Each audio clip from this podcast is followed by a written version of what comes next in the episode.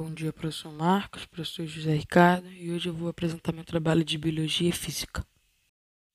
Hoje eu vou apresentar a matéria Fermentação Industrial. O que é fermentação? Fermentação é um processo químico com ausência de gás oxigênio, no qual os fungos bactérias se erizam e transformam de matéria orgânica em outros produtos de energia. Ela sempre ocorre no citoplasma. Tipos de fermentação: Fermentação alcoólica.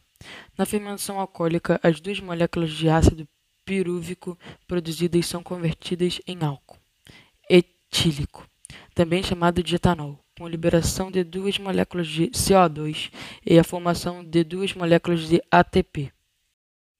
A importância da fermentação. A fermentação é utilizada pela indústria para a produção de diversos produtos. A fermentação é um processo utilizado há milhares de anos pelo ser humano. Mesmo antes da compreensão de como ele ocorria, já era utilizada para a fabricação de bebidas como vinho e cerveja, e alimentos como pão.